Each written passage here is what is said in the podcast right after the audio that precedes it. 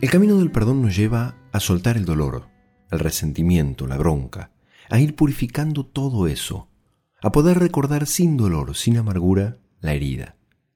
Pero el que perdona no olvida, no niega la ofensa, no justifica ni excusa al que lo lastimó. Y el que perdona nunca vuelve a sentirse como antes de esa herida.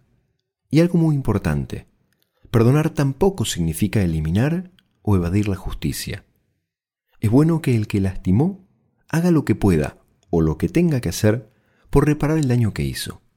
Y tiene que sanar eso que lo llevó a lastimar a otros y a él mismo. Recorrer el camino del perdón no puede ser algo impuesto. Nadie puede obligarme a perdonar. Soy yo el que una y otra vez tengo que volver a decidir, tengo que volver a elegir continuar con ese proceso. Aunque no alcanza solo con la voluntad. Yo puedo querer que deje de dolerme una herida, pero si no voy haciendo con inteligencia los pasos para que sane, si no espero el tiempo necesario, si no aplico los remedios correspondientes, decidir que cure y que no dura más no sirve. Y nunca lo mejor es recorrer solo el camino del perdón.